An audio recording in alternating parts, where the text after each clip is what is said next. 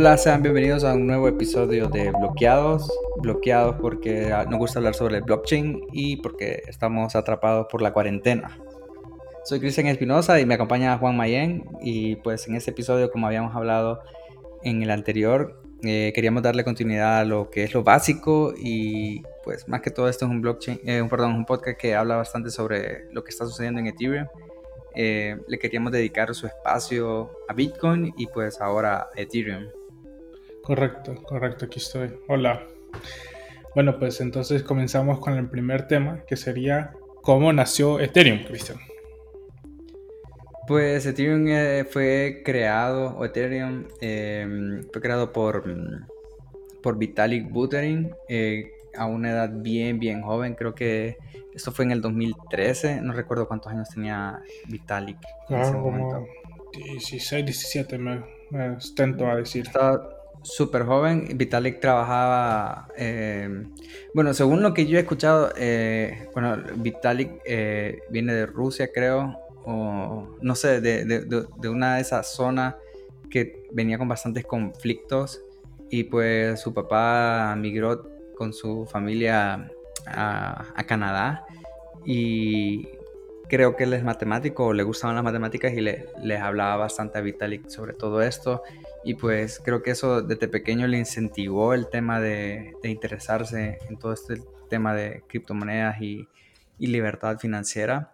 Em, luego creo que tuvo fue aceptado por Peter Thiel en el Peter Thiel eh, Fellowships, que es un programa donde básicamente le daba dinero a jóvenes, pero de 18, en ese rango de edad, a las personas que dejaran la universidad o aceptaran no ir a la universidad a cambio de dinero. Entonces, básicamente, en vez de ir a la U, te ibas a estudiar e implementar un negocio, un proyecto con el dinero que te da uno de los inversionistas más importantes del mundo, que es Peter Thiel. Peter Thiel invirtió en Facebook y fue uno de los creadores de PayPal eh, una infinidad, creo que ahorita hay una que se llama Palantir, pero, pero bueno, no, no es Pirotil el que nos interesa, sino que Vitalik. Y pues eh, muy fan de, de, Bitcoin desde edad temprana, creo que apoyó con varias ideas y conceptos, pero creo que lo más reconocido es que él era escritor de Bitcoin Magazine, ¿verdad? Sí, sí, sí Bitcoin Magazine, correcto. Entonces, creo que, bueno, terminando esto, él, empezó como a idear o pensar sobre qué pasaría si el Bitcoin, además de poder em, solo mandar transacciones de un lado a otro, incluyera lo que es una máquina virtual que pudiera aceptar eh, código. una Turing Machine, Es correcto. Básicamente que pudieran ustedes programar en un blockchain y que el código se guardara en el, en el en el blockchain y abrir el mundo a un montón de posibilidades. Ok, pero explícate un poco más qué significa que el virtual machine. O sea, es que yo he escuchado que se puede básicamente cualquier aplicación que se puede hacer por una computadora normal se puede hacer en teoría en la blockchain, ¿no? Porque es una Turing machine complete. Mira, en realidad no es una Turing machine complete. Eh, por ciertas razones que, ya, lo, ya, lo, vamos a explicar y fijo, me vas a hacer esa pregunta cuando llegue, pero, pero básicamente lo que significa es que Bitcoin eh, tenía un lenguaje de programación bien sencillo, eh, que lo único que te podía hacer era crear como multi-sign wallets, eh, te podía hacer ciertas como programación de, de, de, de, cómo querías mandar la transacción, como, como si esta dirección solo podía recibir más de tanto dinero, pero era un lenguaje de programación bien complejo, eh, porque en realidad era de bajo de nivel. Eh, el objetivo no era programar en Bitcoin, sino que, que tuviera ciertas capacidades.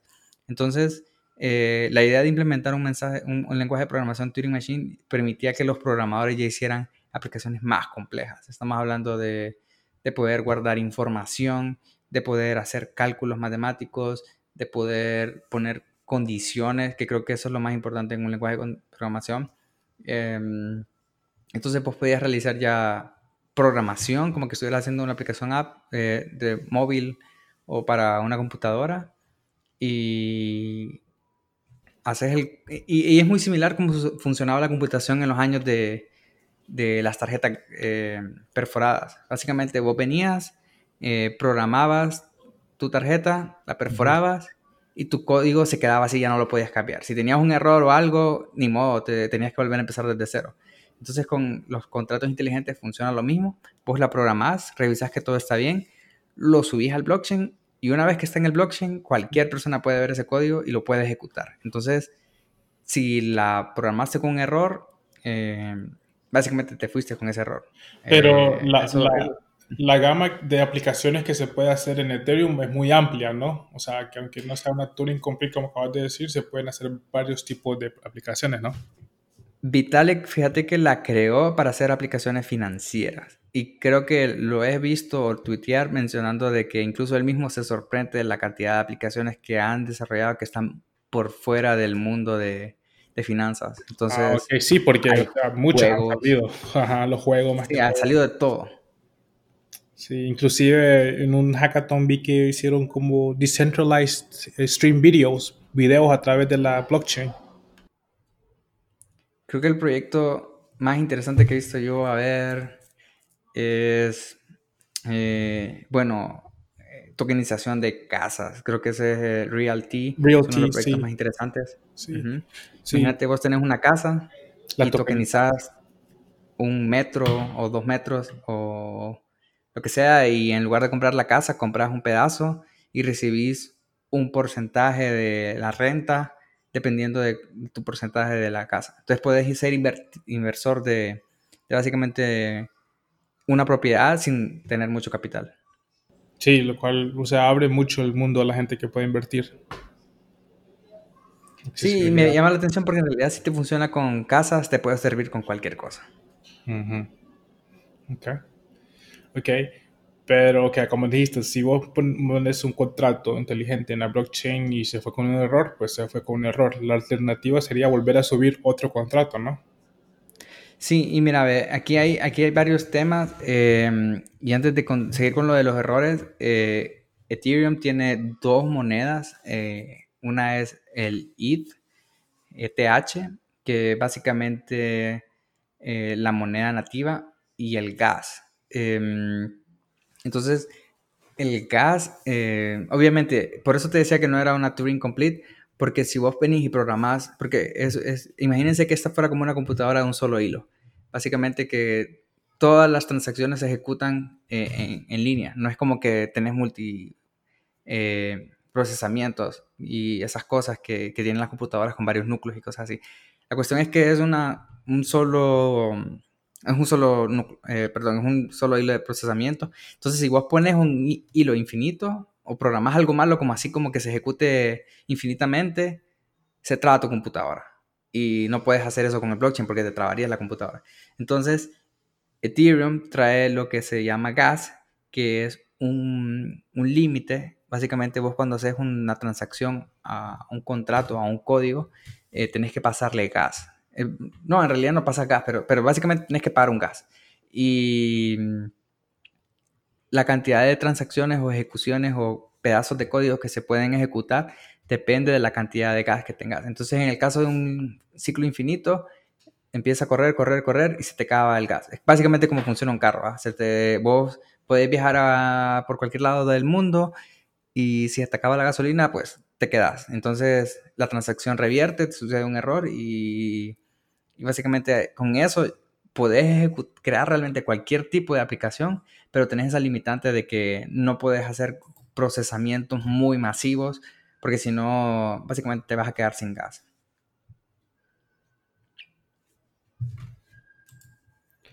Y bueno, el gas eh, eh, es, en realidad es como una mini subasta que, quiero explicárselas y, la voy a buscar aquí.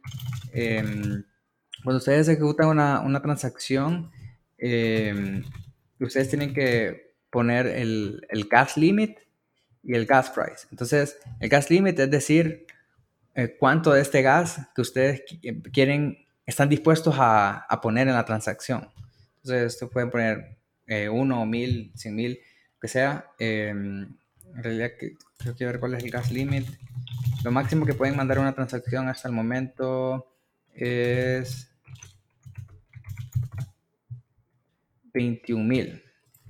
Entonces, eh, ustedes, por ejemplo, ponen 21 mil y están diciendo como yo quiero que se ejecute todo lo que me ajuste, ejecutar con 21 mil de gas.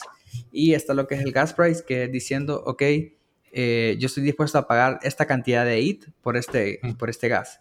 Entonces, eh, si ustedes ponen 21 mil y ponen que quieren pagar un IT, estarían pagando 21 mil IT por, por, por gas. Estamos hablando de que esto está sobrevalorado, ¿verdad? Solo para que facilidad de matemáticas, pero básicamente ustedes es como una diciendo, yo quiero pagar esto y, y lo que sucede entonces es que los mineros, que aquí es la diferencia con, con, con, con Bitcoin, entonces están viendo qué transacciones generan más recursos, entonces van a buscar minar las transacciones que estén pagando más por menos recursos. Entonces, eh, si una transacción no se va con, usted, con lo que ustedes están haciendo, solamente pueden volverla a ejecutar con Magas y esto va a hacer que un minero las... Eh, sí, porque, o sea, vi que alguna gente hizo ciertas transacciones y lo que hicieron es que le subieron bastante al gas para que su transacción fuera la primera en procesar, o sea, procesara más rápido. Sí, como fue el caso del, chico que mandó el, eh, la, la, transacción para activar el nuevo un proceso de MakerDAO, ¿no? Que activó, que le subió el gas y mandó la transacción y se activó el proceso de MakerDAO. Sí, no sé si alguna vez escuchaste del crash que hubo de CryptoKitties.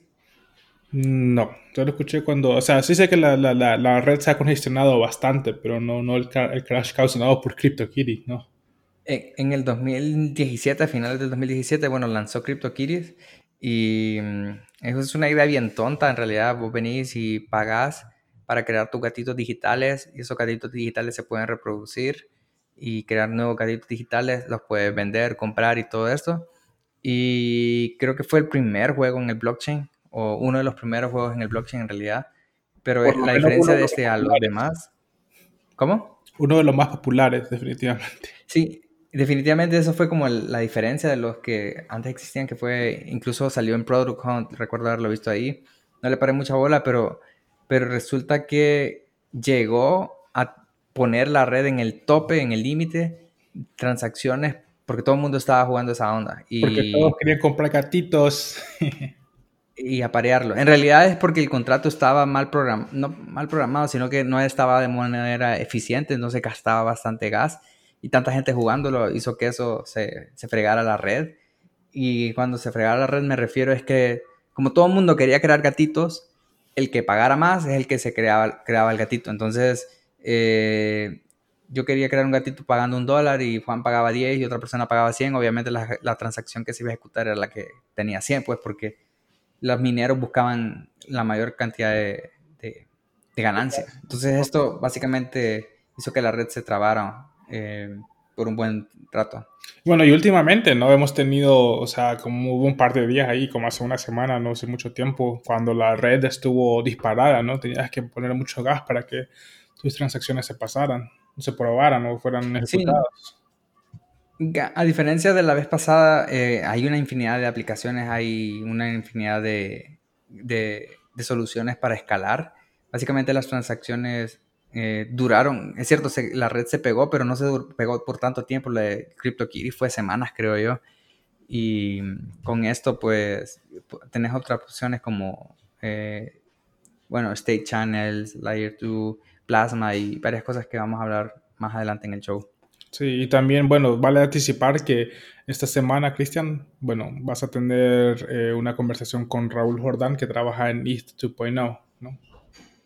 Sí, él es eh, fundador de Prismatic Labs, es hondureño, eh, orgullosamente, y bueno, vive en Chicago, creo, y está trabajando con un equipo remoto en Prismatic Lab. Es un cliente de Ethereum 2.0, que básicamente lo que están buscando es escalar Ethereum, o sea, que estos problemas que, que estamos teniendo de congestionamiento de red ya no sucedan. Eh, y lo están haciendo con, con charts ¿Cómo, cómo traducirías charts? Eh...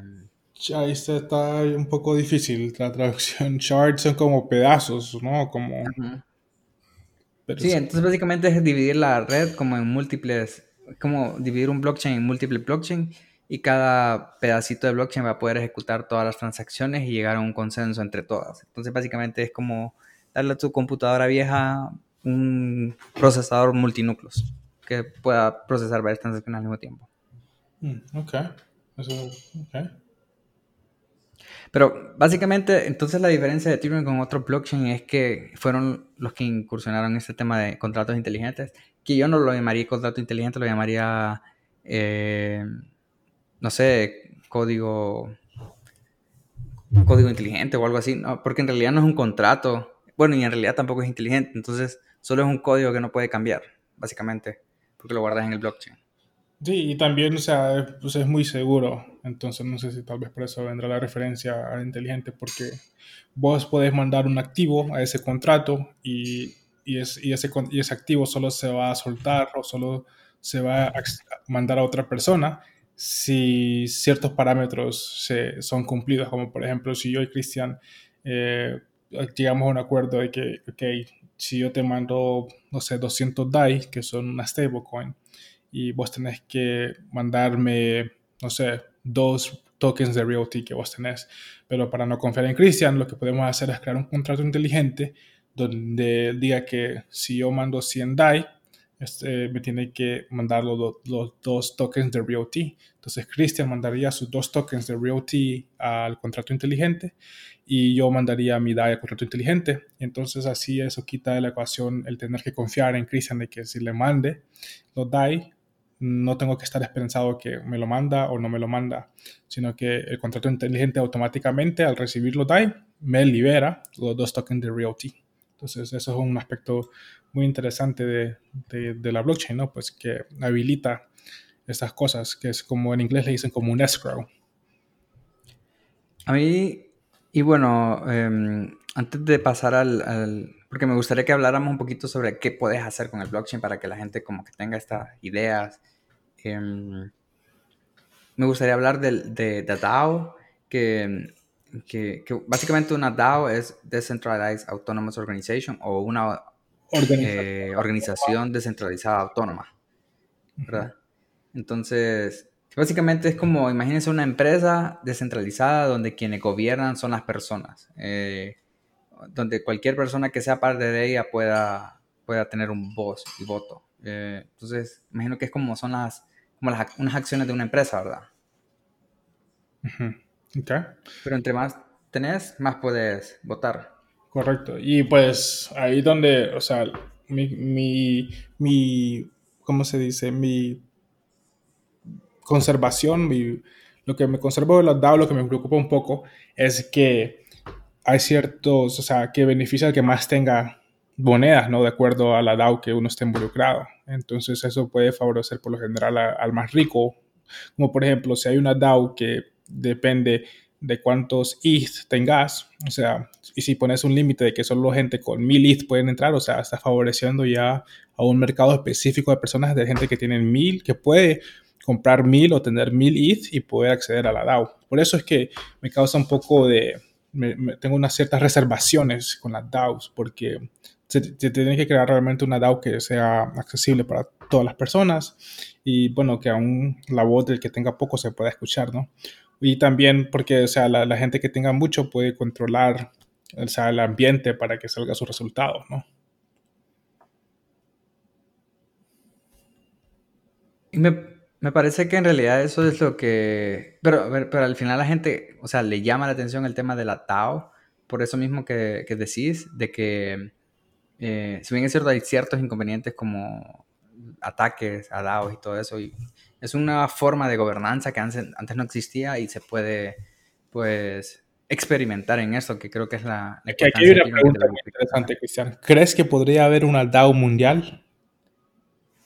Pues fíjate que eso fue exactamente la DAO. Eh, fue como el proyecto grande de una DAO donde eh, seguramente si ustedes eh, buscan sobre Ethereum y buscan DAO, les va a salir eso. Era un proyecto donde todo el mundo como comunidad se reunió y dijeron, ok, hagamos una DAO y, y básicamente veamos qué hacemos con ese dinero. Entonces, cómo funciona la DAO es que vos ponías eh, un dólar, entonces vos recibías un token en representación de ese dólar. Y vos básicamente tenías una voz dependiendo de cuánto compraste. entonces, Em, no compraste, sino que cuánto pusiste eh, de aportación. Entonces ponías mil, dos mil, tres mil dólares y vos podías decidir y votar qué hacías con ese dinero, básicamente. Y mm, eh, quería tocar ese tema porque resulta que había un error de programación, o no un error, sino que una vulnerabilidad, Crítica. la cual permitió que una persona se robara, eh, no sé si todo, la gran mayoría del dinero de la DAO. Como 300 Y- millones de dólares, ¿no?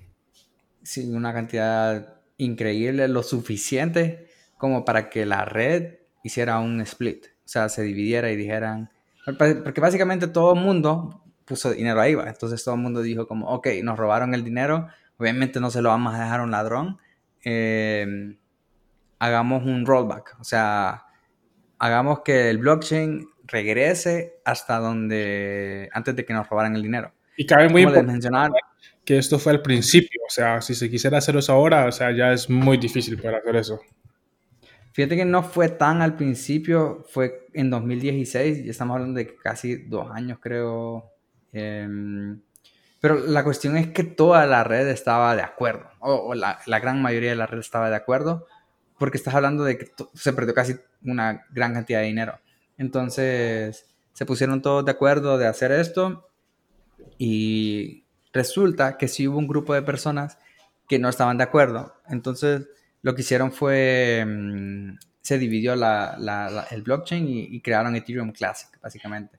Pero también Ethereum Classic, habían muchos menos minadores en ese entonces que hay ahora, en 2020, ¿no? me imagino. Sí, definitivamente había menos. No sé Sí, por- era la magnitud, pero sí había mucho menos. Sí, porque si no, entonces si, si, la, si la blockchain se pudiera cambiar, o sea, fácilmente, no estamos en nada, pues. Pero fíjate que no, no, no creo que haya importado tanto esto, porque al final creo que se llegó a un consenso de, de hacer rollback a la transacción y, y fue de la gran mayoría de la, de la gente. O sea, estás hablando de que todo, casi todo el mundo estuvo de acuerdo. Pero un porcentaje, Y, ¿Mm? un porcentaje de la gente que estuvo de acuerdo. Yo creo que un 80%. Ok. O sea, fue, fue bastante. Em, pero como decís vos, eso fue, son tiempos diferentes. Estás hablando de que en ese tiempo el proyecto todavía no estaba tan funcional. Hacer algo en Ethereum era diferente. No habían tantas aplicaciones. Em, seguramente si vuelve a pasar eso, no va a haber un rollback. Em, eh, Andreas Antonopoulos en una, en una charla una vez mencionó este mismo caso y dijo, ok, ustedes hicieron un whoopsie, es como un- una regada, pero no lo pueden volver a repetir, porque imagínense esto, ustedes están creando una plataforma de código imparable, donde va a venir el gobierno y les va a decir, hey, ustedes apaguen esto, y obviamente no pueden. Pero si viene el gobierno y dicen, miren, pero aquí hay una lista de veces que sí lo han hecho, ¿por qué no paran esto? Sí. Entonces ya no habría credibilidad para poder eh, recordarse eso. Entonces, por eso es la importancia de la descentralización. Correcto. En ese caso fue como el error, eh, el primer error, el que, el strike 1, por así decirlo, pero definitivamente no creo que se vuelva a repetir. Ok.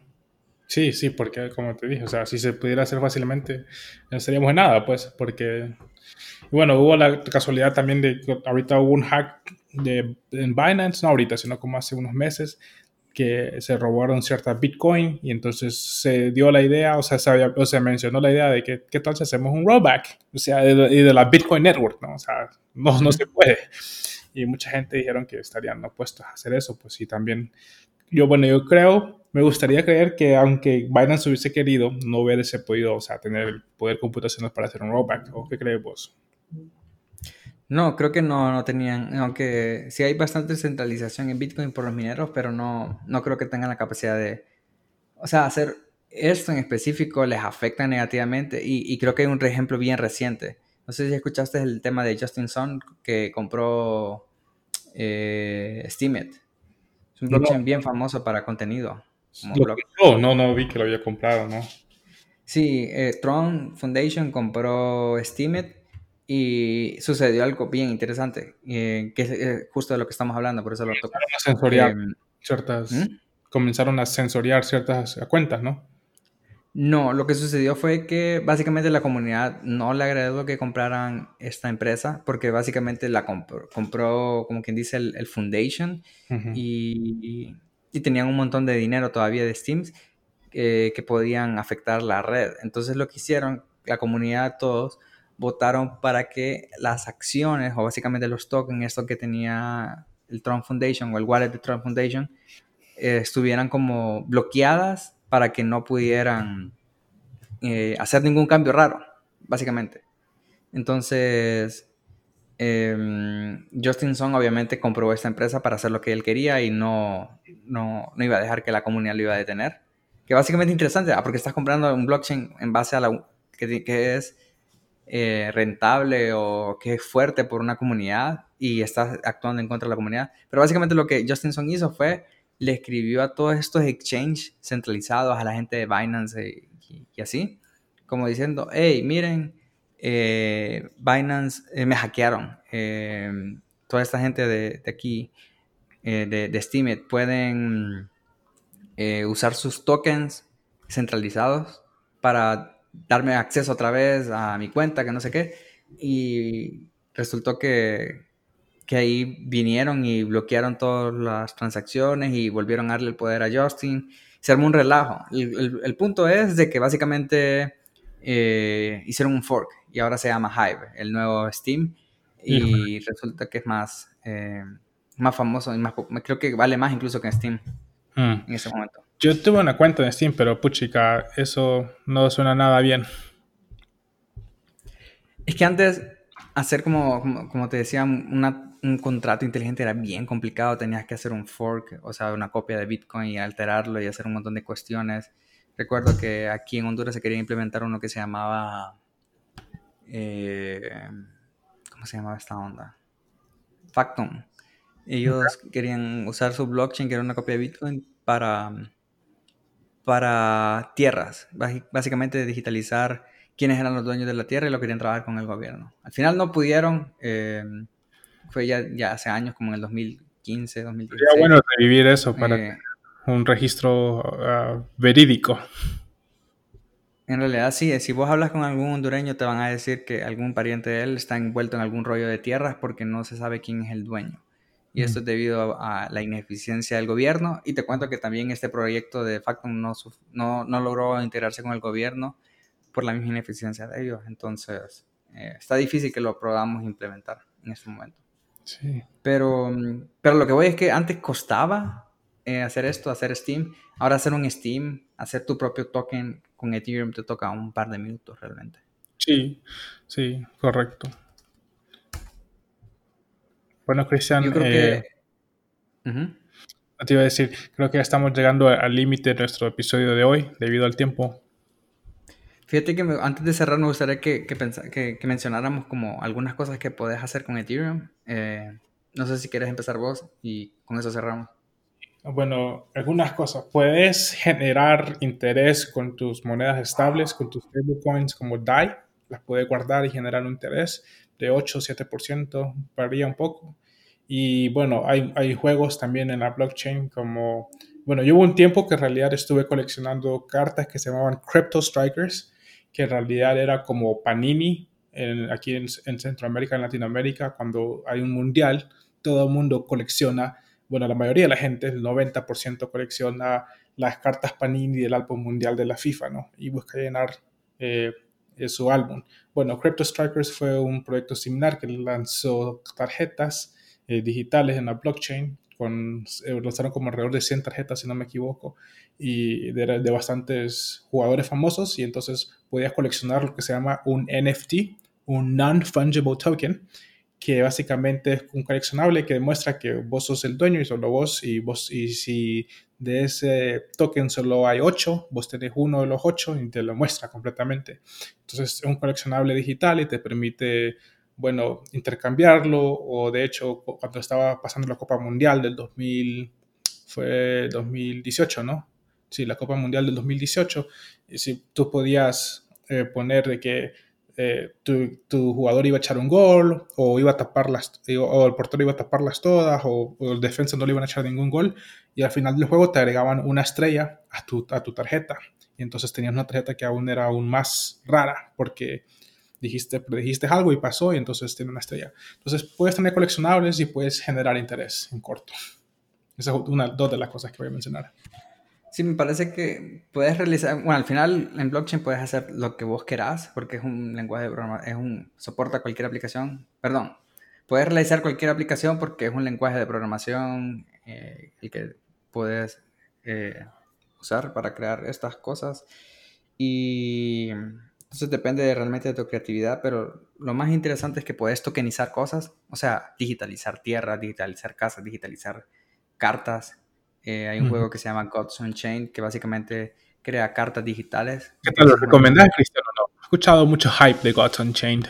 Fíjate que yo que juego juegos de carta, me eh, compré varias y, y sí tienen valor, pero la mecánica del juego no me gustó tanto. Eh, escuché que hay un nuevo episodio. ¿Cómo? Dejamos la mecánica del juego para otro episodio. Me gustaría escuchar tu opinión. Pero bien no, porque solo es como el tipo de juego. O sea, si jugás Hearthstone, Magic y varias cosas, es, cada uno tiene su propio como estilo de juego. Y a mí no me gustó en particular el estilo de este. Entonces, eh, pero en sí, el concepto de poder tener token, perdón, cartas digitales que tengan valor.